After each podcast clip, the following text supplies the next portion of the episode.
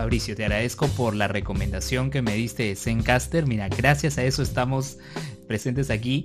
Pero ahora coméntame, en Twitter eh, indicaste que hay ahora una nueva plataforma, ¿no? Una nueva manera también de, grabar con otro programa. A ver, ¿cuál es este?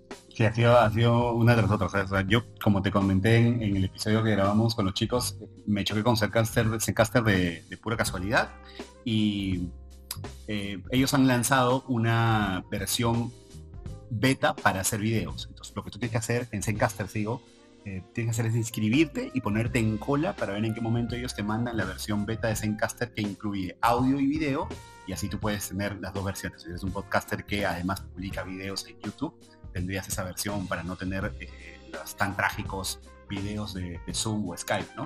Entonces, yo me inscribí en esta, en esta lista de espera de Zencaster y automáticamente se tuiteó eh, como publicidad eh, el hecho de que me había suscrito a esta, a esta versión beta y el fundador de Riverside FM, que se llama Nadav Kison, me escribió porque detectó ese tweet y me dijo, eh, Fabricio, ¿qué tal? Te escribe Nadav Kison, soy fundador de Riverside FM y me hago cuenta que estás buscando una plataforma que te dé video y audio.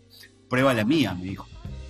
Entré, de hecho la vi y es un hit, es, increíble. Yo creo que en verdad ese va a ser el, futuro al que deben ir los, podcasters porque, porque Zencaster todavía no abre la versión completamente libre del uso de video y audio. Entonces tú entras a Riverside, pagas una membresía y te da la versión de audio y video. Ya sabes que tú en Zencaster te entrega eh, dos canales distintos, dos archivos distintos por cada uno de los entrevistados eh, y en el caso de Riverside te entrega entonces cuatro archivos. Te entrega el video de uno, su audio y el video del otro con su audio.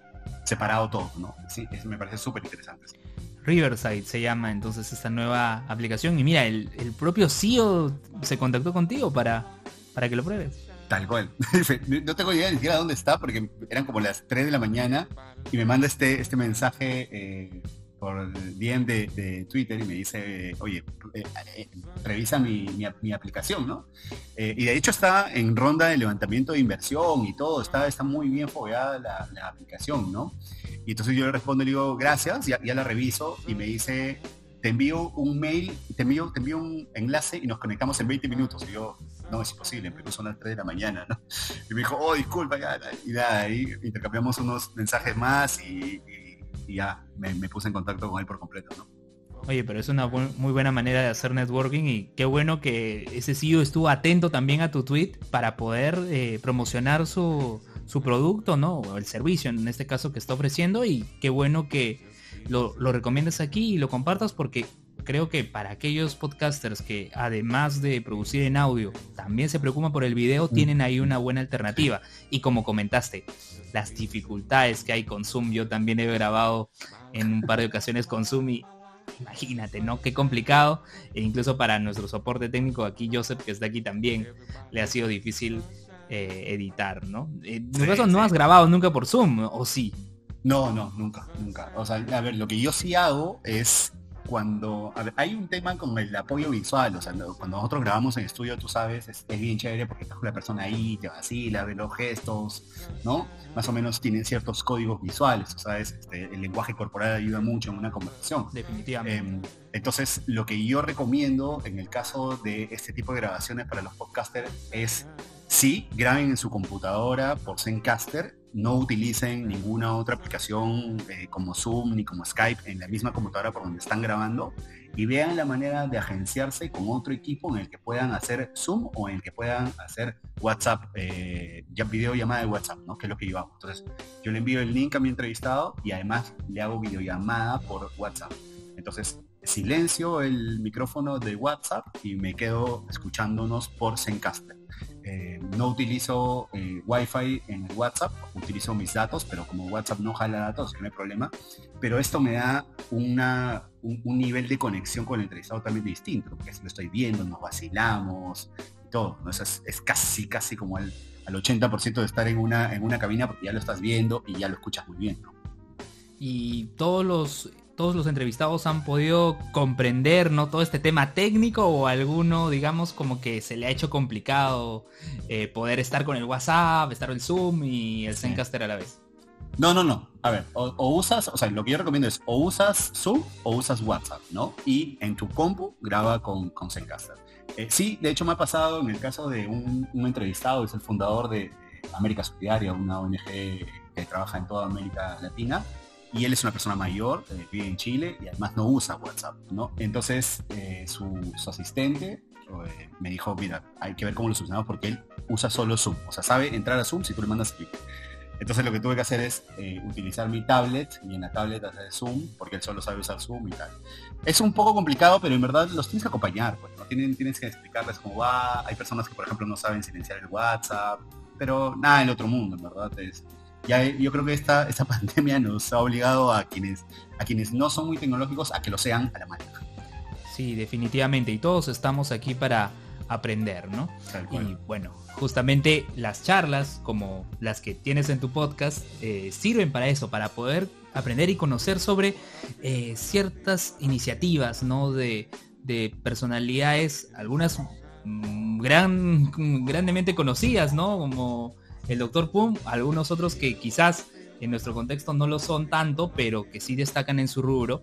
Y bueno, Hoy vamos a charlar con Fabricio Cerna de Intervenarte Podcast. Soy Luis Mendoza y esto es Repop.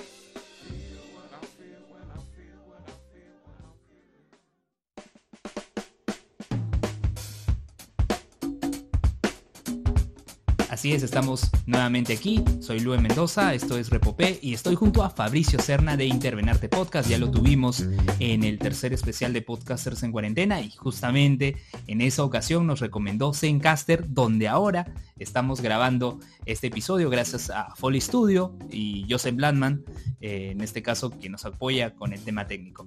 Fabricio, bienvenido y gracias por estar aquí nuevamente en Repopé. ¿Cómo estás, Luis? En verdad, muchísimas gracias por invitarme. Eh, gracias por acompañarnos. La magia además de de, Zencaster, ¿no? Que puedes tener a alguien que te esté acompañando en, el momento de la grabación, monitoreando todo por si algo se nos escapa de las manos. Así es. Joseph eh, tiene también eh, su cuenta en Facebook, ya saben, como Foley Studio, y también por correo le pueden enviar un mensaje, gmail.com y también agradecer a Jonathan Bernal de JB Design eh, Publicidad Gráfica por el diseño de la portada de este episodio.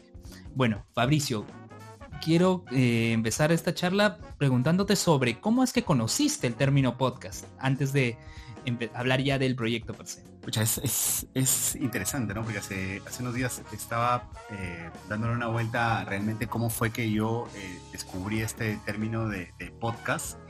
Y lo interesante de esto es que es como, como cuando tú sabes que, cuál ha sido el primer libro que has leído. Cuando tú sabes cuál es el primer libro que has leído, lo recuerdas, pero nunca rememoras realmente o nunca se lo cuentas a alguien, ¿no? Eh, lo que pasó en mi caso es, muy interesante, ¿no? Más o menos el año 2000, 2013, 2014, yo ya había egresado a la universidad y había trabajado en algunos medios acá en Perú y ganó una beca para irme a trabajar en el diario El Mundo de México. Me voy a trabajar a México. De hecho, estaba trabajando en una consultora de comunicación corporativa. O sea, ya estaba yo metiéndome hacia el lado corporativo, había dejado un poco el periodismo. Y me voy a trabajar como periodista. Pero la idea de, irme a, trabajar a extranjero me fascinaba. me fui becado a trabajar en El Mundo, en Veracruz. Y estando allá, sucede que en el año 2013, ya tenía yo algún tiempo allí, eh, era la Feria del Libro de Guadalajara, así que tú imaginarás lo importante que es realmente esa feria, es la feria en español más, más grande del mundo. Y creo que... Sí, es, yo recuerdo, yo recuerdo editores de libros que me comentaban de esa feria, sí. Es, es, es descomunal, ¿no? Y ese es como, no sé qué, ejemplo poner, ¿no? Es, eh, no, tengo idea, si a alguien que le gustan los libros, a alguien que le gusta la literatura, y está en México por temas laborales o tienes la posibilidad de coincidir con las fechas de la Feria del Libro, no, no, no hay forma que dejes de ir. Entonces yo me puse, me obsesioné y empecé a presionar al, diario y le dije, tienen que mandarme a mí a cubrir este, la Feria del Libro. Además era un año particular, porque Vargas Llosa iba a estar ahí eh, como invitado de honor y a mí me, gustaba mucho la idea de poder ver a Vargas Llosa en un escenario que no sea el peruano, eh, para ver cómo se, cómo se comportaba, qué sé yo, en fin.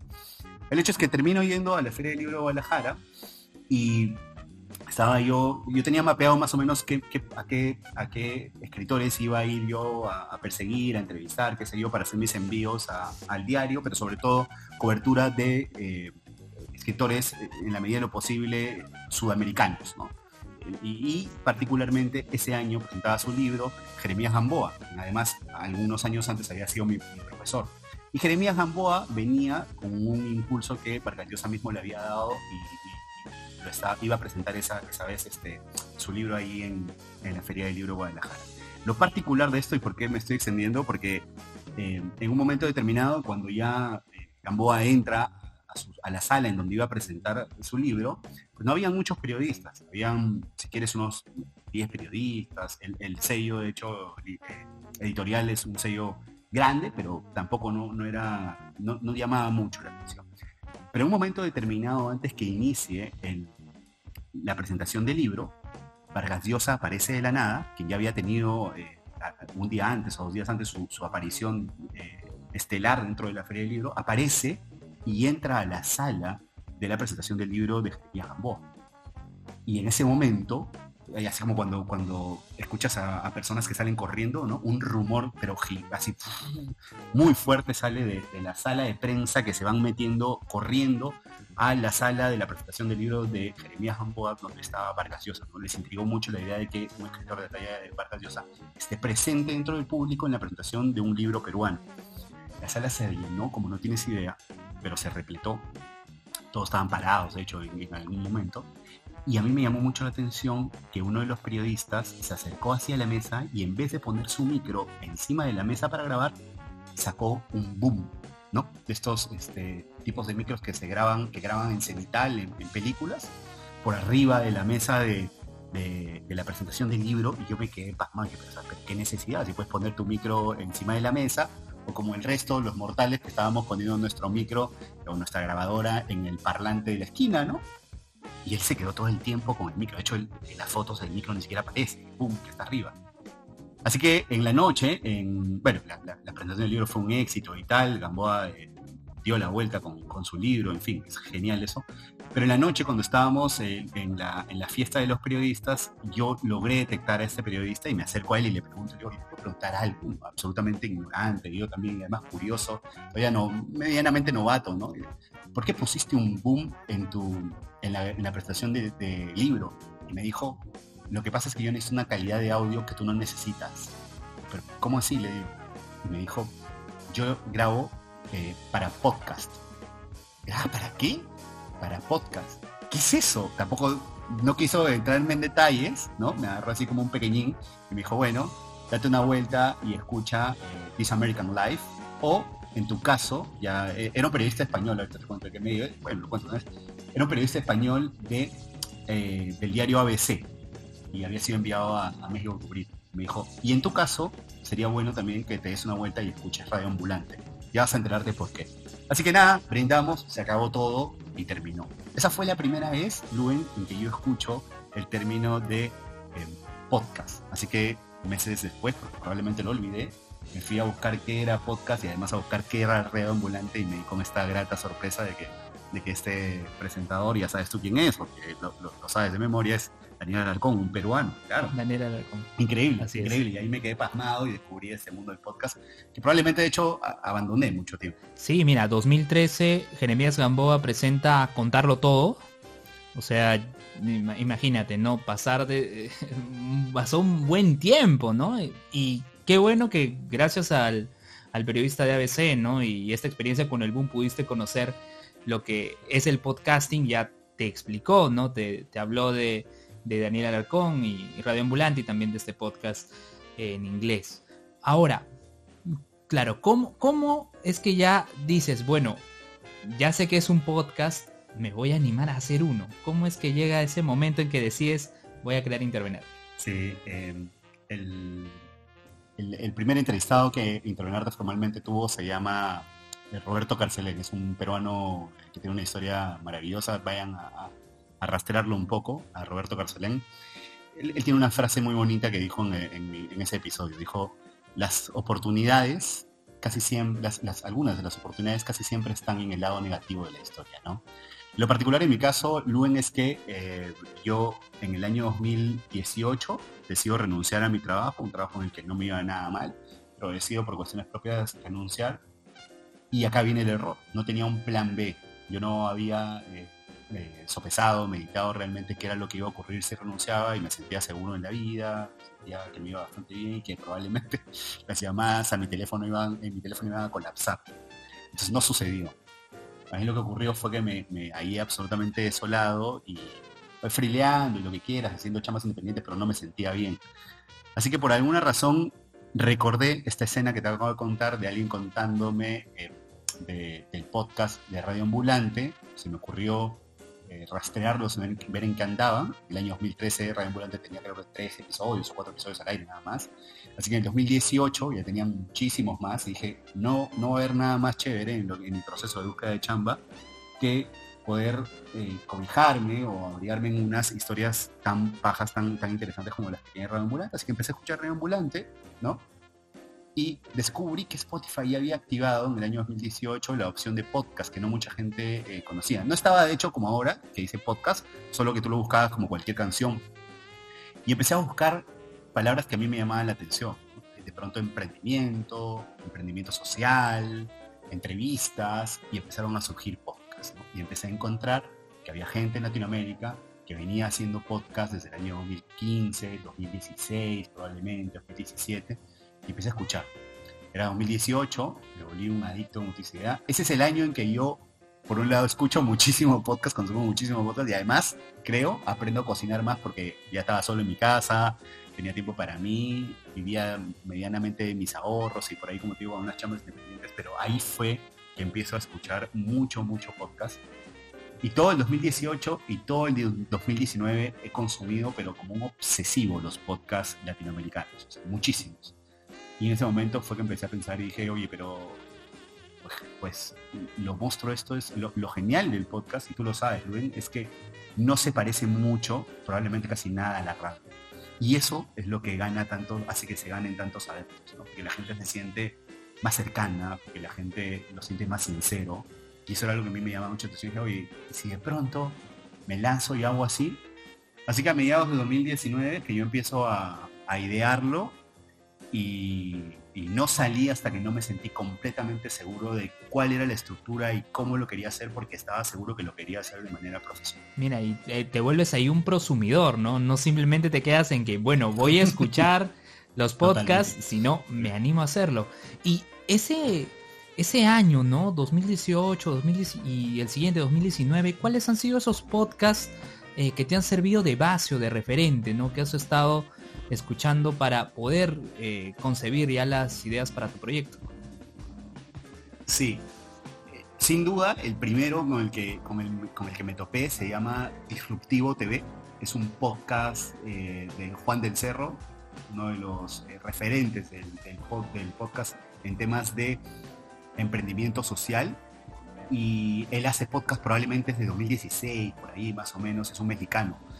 Eh, ese es el primero con el que me topé. Él entrevistaba a emprendedores sociales, ya sabes que en la época en que él lo hacía no había muchos emprendimientos sociales, de hecho no tenían ese nombre.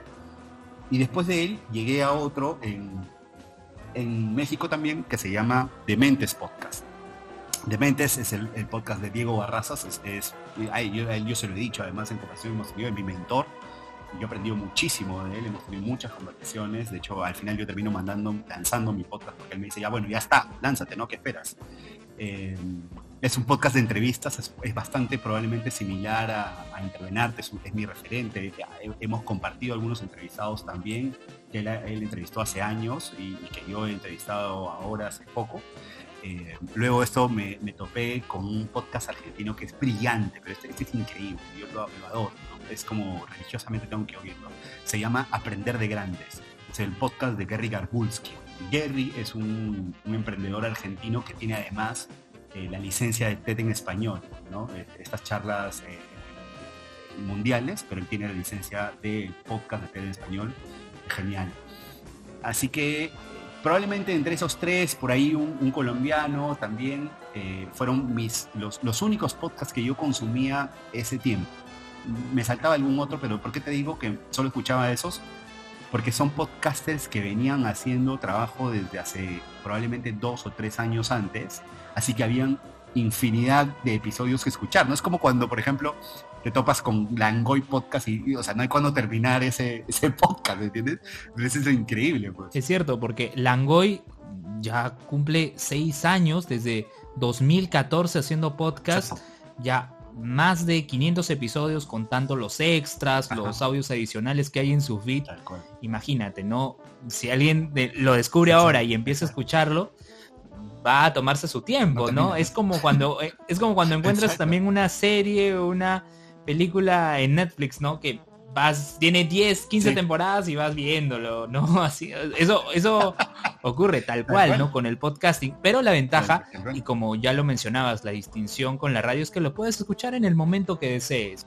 Y si hay algo que te agrada, puedes repetirlo, puedes dar pausa y repetirlo, cosa que no, no se puede dar en, una radio convencional. Sí, sí, exactamente como lo dices, ¿no? Entonces eran tres, cuatro podcasts que eh, tenían varios años, ¿no? Así que, no, esos, ese año y medio probablemente lo que hice, lo único que hice fue escuchar los ellos cuatro y, además, este, ya entender más o menos cómo lo hacían e intentar hackearlos, ¿no? ¿Cómo que hackearlos? A ver, explícanos, Maristio, ¿ya? ¿Cómo que hackearlos? A ver. Sí, claro, ¿no? Es decir, eh, hay una, una, frase, la voy a parafrasear porque probablemente no es, no, no es exacta, ¿no? Pero hay una frase que dice como em, copia y mejora, ¿no? Ah, copia y mejora, o sea, copia y, claro, eh, evoluciona y, ya está. O sea, no, acá no hay que encontrar fórmulas, pero hay que buscar en la medida de lo posible de ser profesional. Es decir, si tú quieres vivir del hobby, probablemente a tu hobby le vas a entregar pues un par de horas a la semana o una hora al día, ¿no? para, para, para jugar, pues. Pero si quieres profesionalizar algo desde el inicio, hay algo además como el podcast, tienes que hacerlo absolutamente sabiendo cuál va a ser tu estrategia. Entonces, cuando yo digo hackear es que analicé de cada uno de estos podcasts cuáles eran sus fuertes y esos juntos fueron los que yo integré en de Podcast y por eso este, creo que el, crecimiento que está teniendo es, el resultado de haber entendido bien cómo cada uno de ellos ha hecho, porque es un salto cuántico. Cuando tú logras entender realmente por qué a ellos les está funcionando, es porque esa, esa curva de aprendizaje que te podría haber tomado llegar a ese punto, ya te la saltaste. Eh, lo que encontramos en Spotify, eh, más allá del episodio 1, hay eh, dos previos, ¿no? Uno que es un piloto, un episodio piloto y un episodio cero.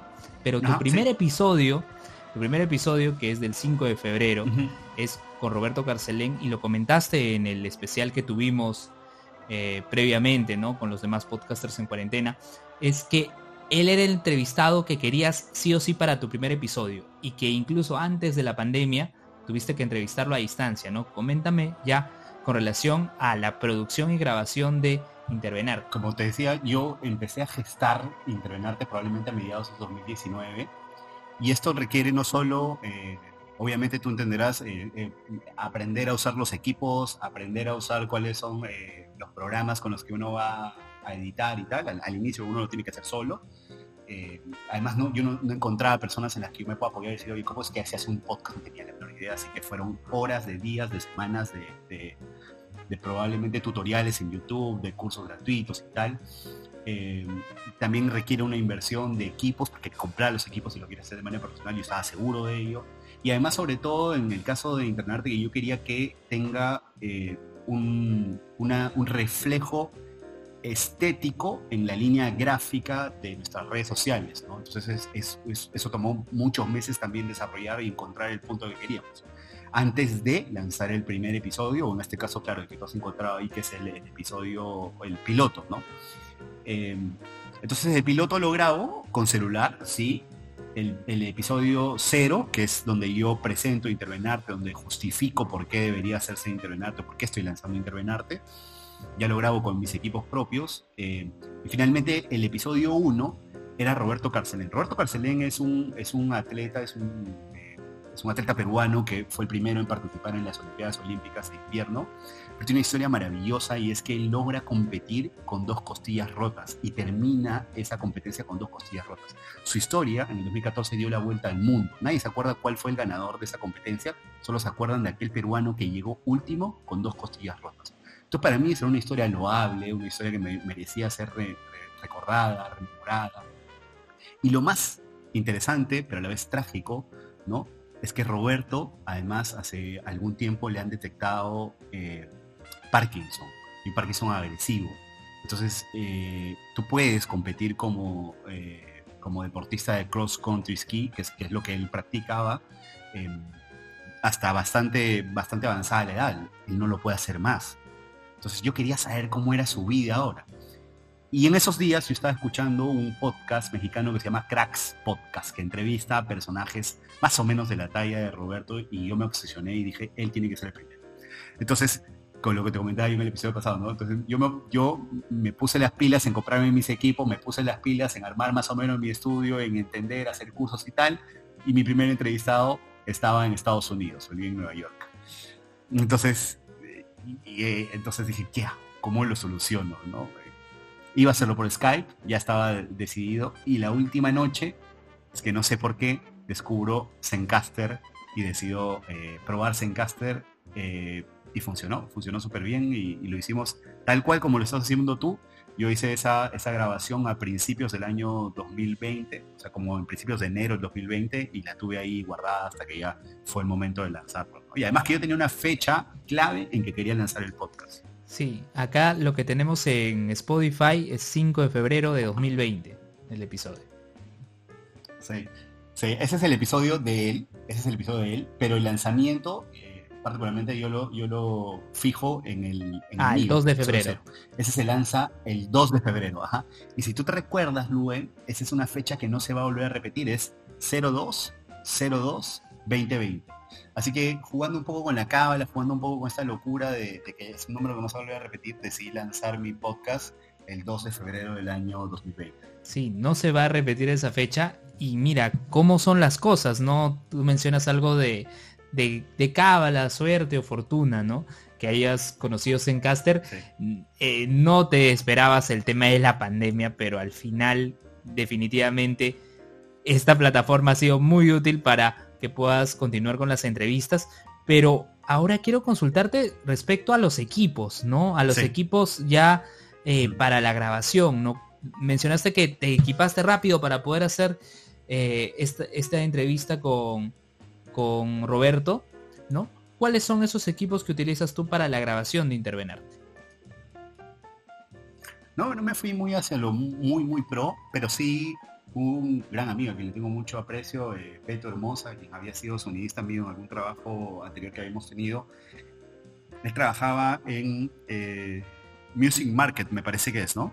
Sí, Music Market. Eh, bueno, él trabaja en Music Market y le dije, ¿no? Un día fui, fui a verlo, él vive en, Los Olivos, donde yo he trabajado por muchísimo tiempo, y me senté con él y le expliqué, él no sabía que eran podcasts, lo hice escuchar, recuerdo claramente, mientras estábamos tomando desayuno, y dije, escucha, le dije, escuchó mis podcasts preferidos, y me dijo, ya, ya, ya, bueno, y ahí, entonces necesito que me digas qué equipos me voy a comprar. Y le, mostré unas fotos, ¿no? De los podcasters que yo seguía, y le digo, ¿usan estos acá? No, me dijo, esos acá ni siquiera llegan, me dijo, son muy pro, ¿no? Tú, tú necesitas algo más básico, me dijo, para empezar y tal. Así que me hizo una pequeña lista de la interfaz que debía tener, del micro que debía tener. Yo uso eh, Behringer, eh, una interfaz de, cuatro entradas y, un par de micros Behringer, en verdad me da súper, súper bien. Y por suerte, de hecho, Luen, yo tengo una, o sea, siempre, tuve una biblioteca acá en, mi, casa, así que esa biblioteca, poco más que intenté aislarla y me funcionó eh, perfectamente para hacer mi, estudio. Entonces has tenido, digamos, no solo fortuna con el Zencaster, sino también de ese compañero de Beto para que te pueda guiar, ¿no? Sobre qué equipos, qué equipos puedes tener, qué, qué digamos, en este caso, con la consola Behringer, ¿no? Los micrófonos para poder empezar con los episodios. Ahora. Al, inicio, dame un segundo, cierro esta idea. De hecho, e, e, es, tan bueno tener un amigo realmente que te ayude en cuestiones técnicas, que cuando yo grabo el episodio 3 con, con eh, No Recomendable, con Edson, Edson Lara, él él me pide venir a mi casa. Él me dice, o sea, voy a tu casa, pero además llevo público. Así que mi casa se convirtió en un pequeño este, escenario en donde él estaba acá con, sus, con, su público grabando, ¿no? Y el micro me estaba fallando, estaba haciendo como tierra. Fue, horrible. Así que lo más o menos que lo solucioné, descubrí que tocándolo la tierra eh, desaparecía y así que me ves a mí en las grabaciones todo el rato agarrando el micro como si fuera un micro de mano, para que no suene mal, ¿no? Para que no haga la... Y, Luego al, día siguiente ya vino Beto de urgencia, revisó el micro y me dijo, no, este, este micro está fallado y como él mismo trabajaba en, este, en esta tienda de, equipos, él mismo se encargó de cambiarlo y tal. Claro, oye, y el episodio con Nox es el, que tiene mayor duración, 89 minutos. Sí, sí, una locura. No, es que hablar con, con Edson es increíble, ¿no? Es, es un tipo, o sea, es, es absolutamente atípico dentro de, de todo el, el, mundo probablemente artístico. Es uno de los pocos artistas que yo creo que, que, tienen esa capacidad de conversación tan, tan rica. ¿Cómo ha sido el contacto con los entrevistados? ¿no? ¿Hay alguno que quizás pueda haber sido difícil de, de conseguir hasta el momento en intervenarte o has tenido facilidad con todos hasta ahora?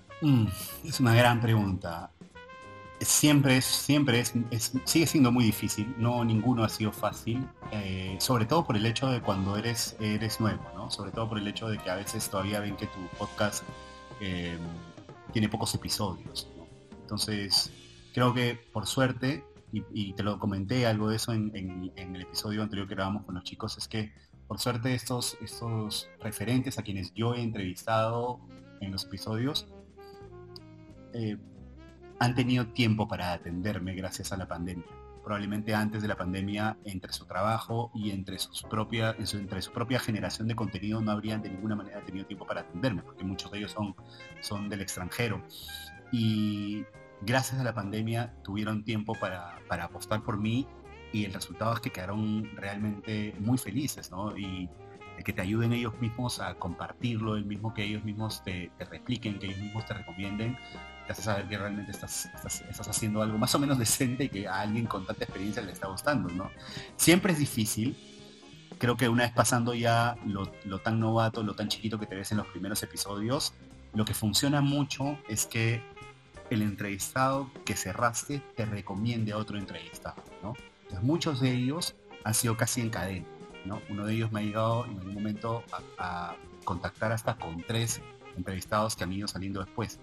Eh, obviamente también me han contactado con algunos que al final no salen porque, porque la historia me parece que no, no, alcanzó el nivel que me gustaría, Pero sigue siendo difícil y creo que eh, tengo fe que, con el pasar del tiempo cada vez va a ser menos difícil porque se va a entender mucho más qué es lo que eh, Intervenarte quiere, quiere lograr. ¿Y cuál es esa proyección a futuro que tienes con Intervenarte, Fabricio? ¿No? Ya tienes hasta el momento 24 episodios sin contar el piloto y el episodio cero publicados eh, en Spotify, ¿no? ¿Qué expectativas tienes con el proyecto? El, el, crecimiento que está teniendo el podcast eh, Intervenarte eh, para mí es asombroso. Yo jamás me, imaginé que esto iba a suceder. De hecho, en el episodio 25 hemos grabado con Elsie Escobar, una de las de las fundadoras de Lipsing, de esta, de esta web de, de alojamiento de podcast. Y además Elsie Escobar es la latina más antigua haciendo podcast en Estados Unidos. Entonces se han abierto puertas que no tienes idea. Yo no, yo no imagino hasta dónde puede llegar esto. En verdad trato de ir, o sea, trato de.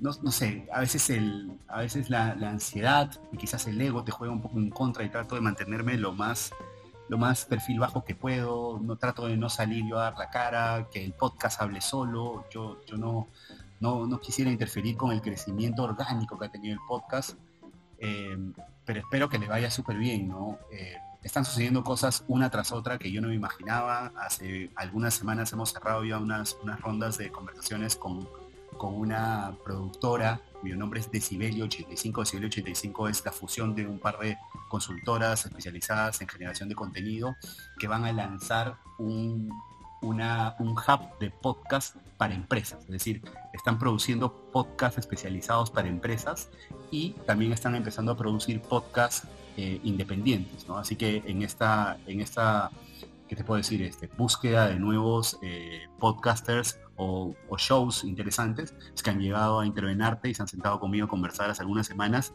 y ya, a partir del episodio 30 formalmente, de 85 va a ser la casa productora de, de Intervenarte Podcast y eso te, eso te ayuda mucho porque como decíamos hace unos minutos, al inicio uno tiene que solo editarse, programarse, calendarizar, generar contenido, de grabar para generar piezas, intervenarte, en intervenarte yo he sido muy exigente en eso. Eh, generamos siempre entre un promedio de entre 10 y 15 piezas por episodio de manera independiente. Eh, al inicio, como, como te digo, soy, era solo, luego éramos dos personas, luego tres, ahora somos cinco, y estamos empujando por todos lados. Eh, y este crecimiento creo que se da de manera natural y de manera orgánica. Igual los seguidores en Instagram han crecido de una manera descomunal. Insisto, por si acaso si alguien escucha esto, no nos busquen en Facebook, van a encontrar una web, una página de Facebook, pero no nos sigan ahí porque nunca hacemos nada interesante ahí. Estamos en Instagram nada más y se está dando solo. Yo creo que el, crecimiento del podcast, no solo el de intervenarte, deja tu el crecimiento del podcast peruano es súper eh, súper interesante lo que se viene para todos eh, en el transcurso de los siguientes meses y años. Bueno, hay un par de preguntas que surgen de eso. La primera, eh, ¿cómo es la recepción de la audiencia? En este caso, la red social eh, que utilizas es Instagram. ¿Cómo, es el feedback? ¿no? ¿Cómo, están llegando los comentarios a través de Instagram y cómo te han servido de aporte para también el desarrollo de tu proyecto? Y sobre el podcasting peruano, ¿no? Mencionabas a Langoy, ¿qué otros podcasts peruanos has descubierto en este tiempo y que has tenido oportunidad de escuchar? voy, con, la, con la última para que no se me vayan los nombres. Sin duda, La Cabro es un gran podcast de referencia.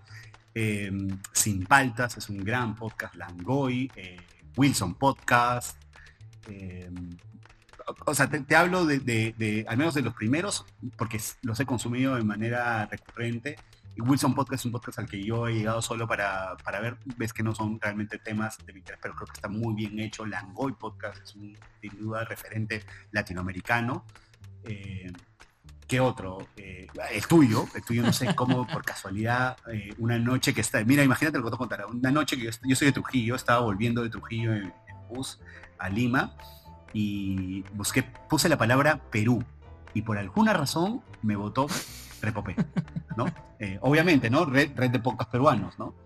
Y, me los, en todo el viaje me los devoré todos. O sea, yo además yo soy un tipo que duerme súper tarde, así que debo haberme subido al bus a las 9 de la noche y ya este, 3 de la mañana que ya estaba cansado, ya me había escuchado varios episodios.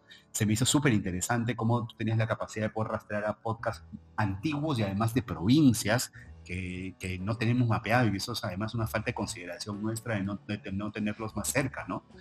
Eh, y gracias a ti, gracias a Repopes, que yo empiezo a rastrear a estos otros podcasts. No, sí.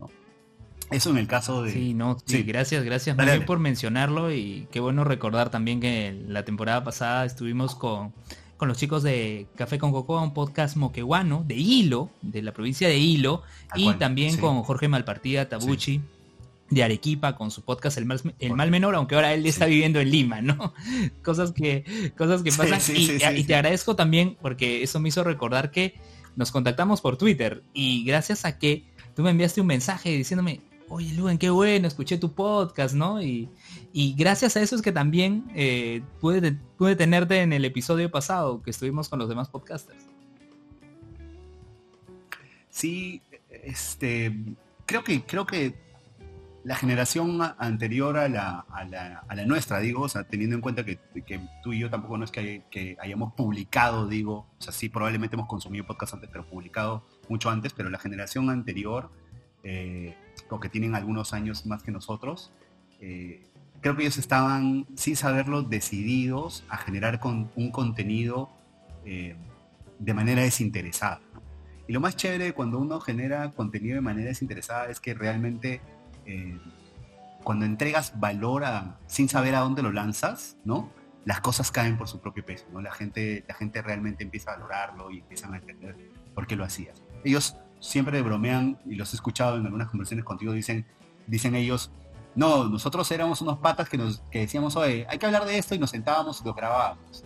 Pero no, lo que están haciendo ahí es generar contenido, ¿no? Sin esperar algo a cambio y eso realmente por alguna razón el mundo da vueltas y te termina diciendo, oye, bien, ¿no? Gracias por, por... y lo valora, lo valora el público, ¿no? Y sí, cuando yo, yo escuché esos episodios, yo dije, no, o sea, Luen tiene que saber que me he devorado todo su podcast, que gracias a él yo he llegado a los otros podcasts peruanos que yo no escuchaba, pues Luen, o sea, yo escuché dos años enteros podcasts este, extranjeros, o sea, yo no escuché ningún peruano.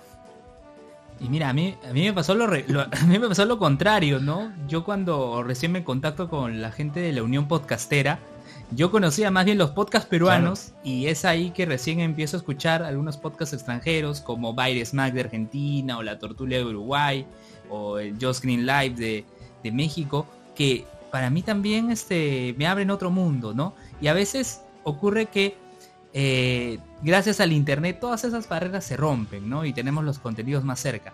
Y de verdad, eh, Fabricio, yo te agradezco que gracias a este proyecto de Repopé se dio la oportunidad de conocer a más, a más productores de podcast en, el Perú y, espero que, sigas, ¿no? También con, tu iniciativa.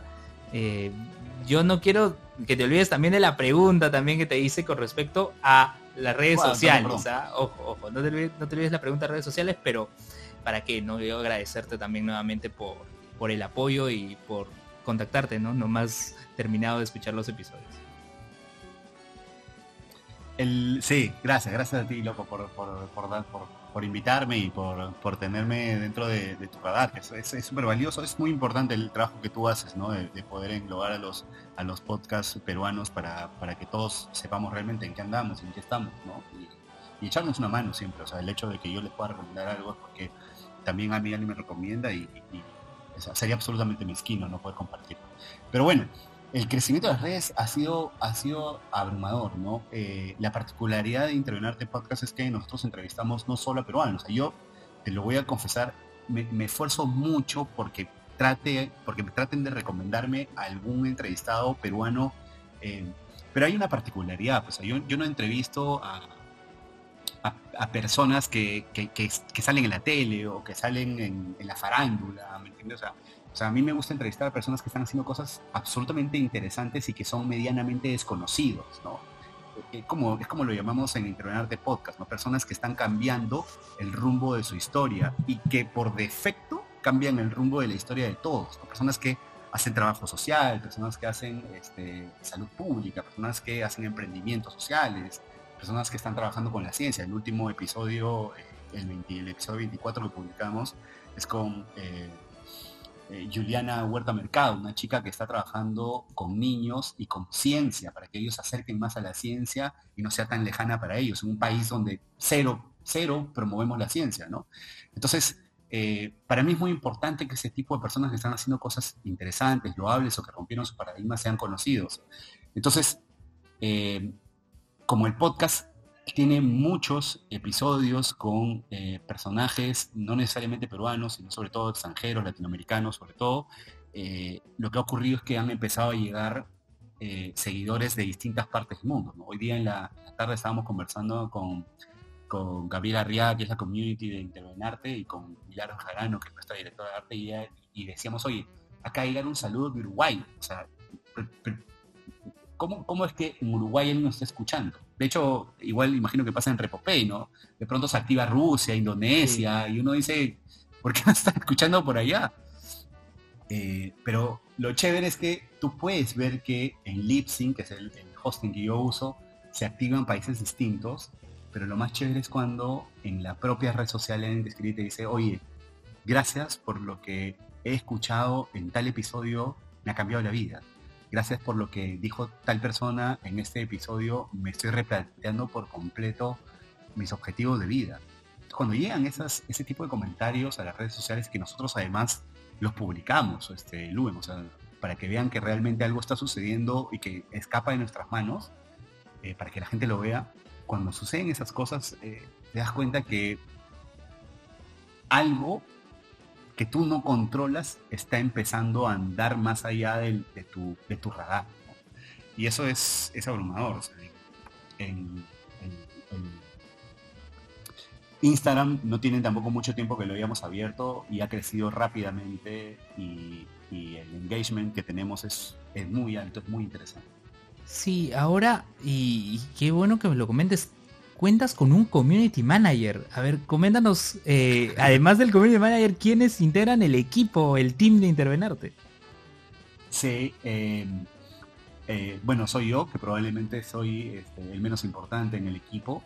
Milagros de Jarano, nuestra directora de artes, con quien nos sentamos y desarrollamos por completo cuál iba a ser la, línea gráfica de Intervenarte, cuál era la colorización, eh, la estética, todo. Eso está absolutamente pensado. Si ustedes se dan una vuelta por, el, la cuenta de, Intervenarte en Instagram, van a encontrar un feed que está absolutamente pensado y que está absolutamente eh, cuadrado estratégicamente. está Gabriela Arraga, que es nuestra segunda community manager. El, primero fue Luis Ángel Moreno, que ya fue a otros proyectos. Pero Gabriela es una chica con un talento muy, muy, muy alto. Es venezolana y ella es la community manager. Eh, está a cargo de la cuenta hace probablemente un par de meses y gracias a ella hemos tenido un crecimiento súper interesante, un nivel de interacción que no tienes idea. Y también está con nosotros este, Brenda Santiago, que es eh, de cierto modo nuestra redactora. ¿no? dentro de poco, eh, Intervenarte Podcast va a empezar a publicar ya de manera continua a nivel LinkedIn vamos a empezar a hacer unos artículos de, referentes a los episodios que hemos tenido, algunos enfoques que Brenda le está que están súper interesantes. Y nada, entonces igual, ¿no? Eh, ese proyecto de tener una redactora, por ejemplo, es un proyecto que yo lo tenía pensado hace probablemente dos meses y no hemos salido hasta que realmente no hemos encontrado el estilo con el que queremos salir. Ese es el equipo de, de Intervenar ahora ya no solo te quedas con podcast, sino ya con esto de las publicaciones en LinkedIn se vuelve un contenido transmedia Intervenarte. Sí, sí, es una de las cosas interesantes que han sucedido en Intervenarte, ¿sabes? Este, yo creo que creo que la capacidad que tienen los podcasts de llegar ¿no? ampliamente en diferentes formatos es súper interesante, ¿no? Y, debe ser por eso que eh, nos sentamos con Decibelio 85 a conversar, ¿no? O sea, me preguntaron cuál era la cantidad de escuchas, cuál era el engagement, cuántas personas había en el equipo, en ese momento todavía no estábamos completos todos. Entonces ya vieron que había una, una intención de profesionalizar todo. Entonces, un 85, que es esta, esta productora de, la primera productora de podcast corporativos en Perú, que dice, ok, vamos a tomarse más seriamente esto, y el apoyo de ellos va a ser vital para que el crecimiento de Intervenarte eh, sea, sea más eh, sólido, ¿no? Sí, mira, cuando tienes ya más manos que apoyan en el desarrollo del proyecto, definitivamente este sigue para adelante y sigue bien, ¿no? Y, así como tú tienes a todo ese equipo, bueno, yo tengo acá a Joseph quien me está apoyando de, buena manera con, con Repopé desde que empezamos esta temporada en el 2020, ¿no? Bueno, eh, Fabricio, yo quiero agradecerte por tu tiempo, por permitirnos conversar una vez más. Espero que esta no sea eh, ni, la segunda ni la última vez que podamos charlar en el podcast. Espero tenerte pronto en un nuevo episodio de Repopé. Y bueno, no puedes eh, dejar, no puedes irte sin dejarnos lo que son tus redes sociales, ¿no? Tanto las personal como las de como las de Intervenarte y también, ¿no? En qué plataformas pueden escuchar tu podcast. Dale, no, gracias, gracias a ti, Luen, gracias por, invitarme nuevamente, gracias a ti, José, por estar por ahí. Em, a Intervenarte lo encuentran en Instagram como Intervenarte Podcast, en Twitter como Intervenarte Pod, eh, estamos en Facebook, ya no quiero decir por qué no estamos bien en Facebook, pero bueno, nos encuentran en Facebook también si quieren darse una vuelta por ahí. Eh, mis cuentas personales, estoy como Facesa, eh, Fabricio Cernas Salazar, Facesa en, en, Instagram y en Twitter, ahí andamos este, dando guerra, peleando un poco con la gente y con este caos político en el que estamos. Y nada, dense, dense una vuelta también por LinkedIn, que lo que va a empezar a, suceder en el caso de LinkedIn con Intervenarte es súper, súper interesante y espero que puedan eh, echarnos una mano y un apoyo. Así que para lo que necesiten, por favor, eh, contáctenos. Eh, el correo de Intervenarte es podcast.intervenarte.lat y si tienen ustedes, en todo caso, déjame invitar a, tus escuchas. Sí, claro, Si alguno de ustedes conoce a alguien que tenga una historia interesante, o quizás ustedes mismos eh, son esa persona, por favor, eh, en el link de Instagram encontrarán la opción para nominar a alguien y cuéntenos su historia, que nosotros en verdad estamos leyéndolo constantemente y así, de hecho, eh, Luen ya entrevistamos a un par de personas que se nominaron ellas mismas, dijeron, oye, quiero que me entrevistes, y resulta que tenían historias maravillosas y valió la pena, sería una entrevista muy, muy rica. Hay que saludarlos también a esas personas, por favor, si, Si lo puedes mencionar, Fabricio. Sí, claro, está eh, Rocío Arbulú, una comunicadora de, mucha experiencia acá en Perú, y eh, Marifer eh, Ambriz, una mexicana que hace comunicación intuitiva con animales, es decir, se, se conecta a nivel psíquico con, las mascotas, es increíble lo que hace esa Increíble, increíble, grandes historias, grandes personajes los que pueden escuchar en Intervenarte Podcast. Una vez más, gracias Fabricio por acompañarnos, por estar aquí y sinceramente espero que podamos estar nuevamente juntos en el podcast. Bueno, gracias también a ustedes por llegar hasta este minuto de, del episodio de Repopé. No se olviden que pueden encontrarnos nosotros en Facebook. También estamos en Twitter, en mi Twitter personal, arroba Lue Mendoza. Agradecer también a Joseph Bladman y su equipo por esta grabación y edición del episodio en Zencaster, esta plataforma que les recomiendo Fabricio. Ya saben, Foley Studio, lo encuentran también en Facebook y en su, y en su Twitter, no, Twitter no, en su correo, ¿no? gmail.com y también agradecer a JB Design, eh, publicidad gráfica, por justamente el diseño de la portada de este episodio podcast. Bueno, gracias a todos, gracias eh, Fabricio, gracias a Joseph también por la grabación y edición. Y bueno, nos estamos escuchando en un nuevo episodio de Repopé pronto. Hasta la próxima.